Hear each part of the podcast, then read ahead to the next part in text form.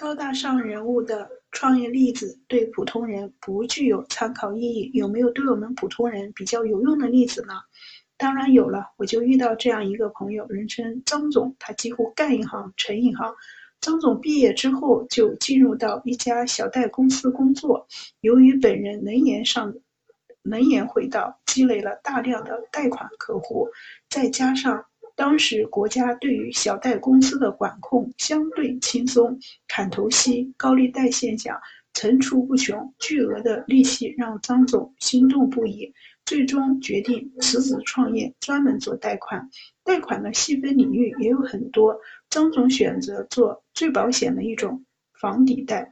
客户想要拿到贷款，那就必须拿自己名下的房子做抵押。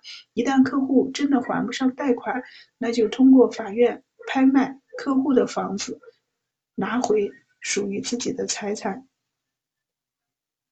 由于客户众多，张总根本就不愁。